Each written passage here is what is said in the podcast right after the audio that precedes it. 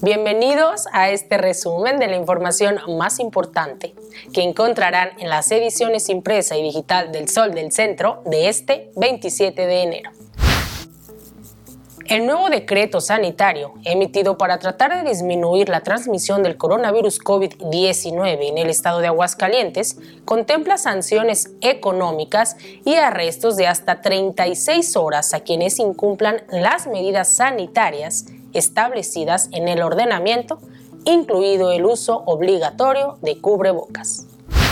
El gobernador Martín Orozco Sandoval anunció la llegada a la entidad de una nueva inversión. Se trata de la construcción de la nueva terminal de almacenamiento de hidrocarburos de Grupo México y Valero Marketing and Supply de México, misma que estará ubicada en el municipio de San Francisco de los Romo y que generará 450 empleos.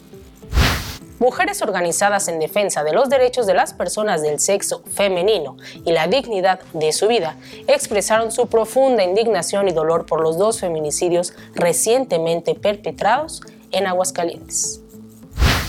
Ni el Centenario Hospital Miguel Hidalgo ni el sindicato de sus trabajadores es un botín político, por lo que estas dos instituciones deben permanecer ajenas a las promociones partidistas que se celebran en estos momentos.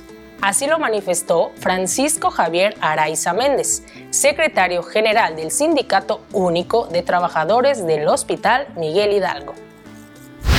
Con motivo del Día Mundial de la Educación Ambiental, que se conmemora cada 26 de enero, el municipio de Aguascalientes inició una serie de jornadas educativas en las 16 delegaciones urbanas y rurales de la capital, a las que se estarán llevando los servicios y programas de la Secretaría de Medio Ambiente y Desarrollo Sustentable.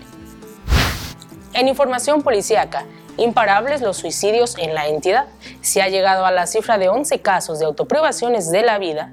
En los últimos registrados, una sexagenaria decidió lanzarse a la marcha del ferrocarril, lo que le provocó morir decapitada, mientras que un treintañero se dio un balazo en la cabeza. En los deportes, en actividad de la jornada 3 del torneo Guardianes 2021, las centellas del Necaxa visitaron la noche de lunes a su similar de León en el estadio Nou Camp. Las locales se impusieron por marcador de dos goles a uno. Síganos en nuestras redes sociales y para conocer el detalle de esta y mucha más información, no olviden adquirir las ediciones impresa y digital del Sol del Centro de este 27 de enero.